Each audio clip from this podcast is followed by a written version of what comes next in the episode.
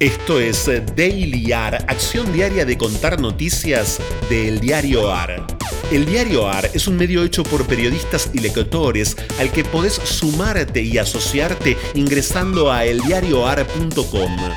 Mi nombre es Franco Torchia. Alfa, beta, gamma, delta y un delta plus 5, como los días de la semana que detenida en sus mañanas suma más que presente perfecto. Titulares de hoy del diarioar.com. Confirman otros siete casos de la variante Delta en Argentina que ya acumula 29 contagios.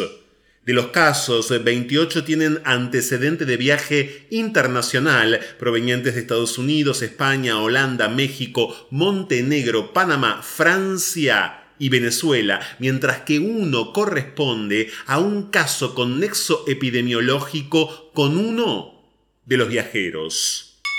Causa Chicone. Concedieron libertad condicional a Amado Vudú.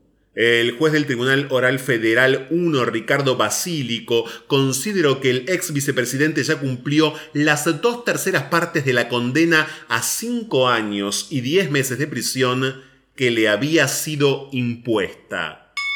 Santilli lanzó su precandidatura en provincia. Hoy la realidad le ganó al relato.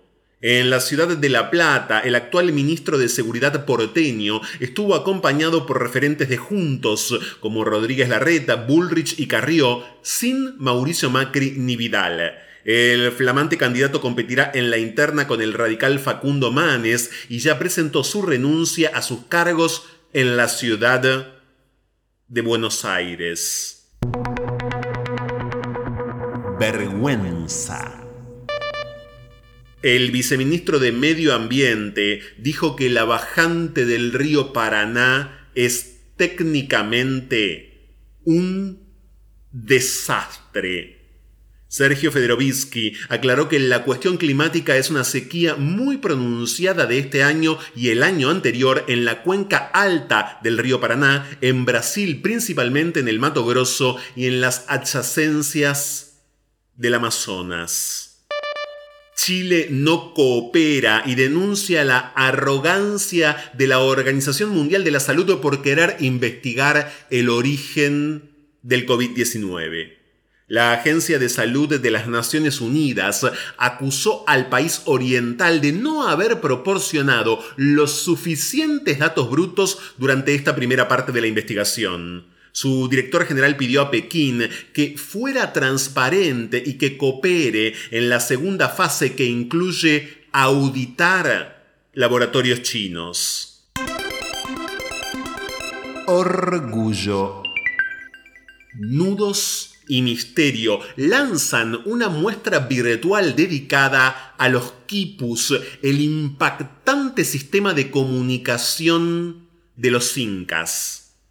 El Museo de Arte de Lima y la plataforma Google Arts and Culture presentan Guardianes de los Quipus, la primera exhibición virtual que permite conocer el sorprendente lenguaje de la civilización inca el sorprendente lenguaje, el sorprendente lenguaje, el sorprendente lenguaje.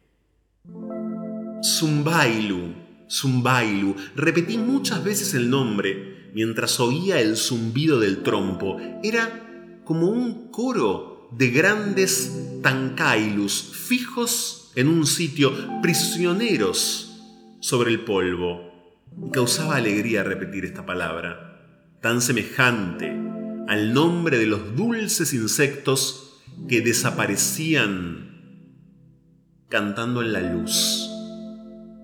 Fragmento de la novela Los ríos profundos del escritor peruano José María Arguedas.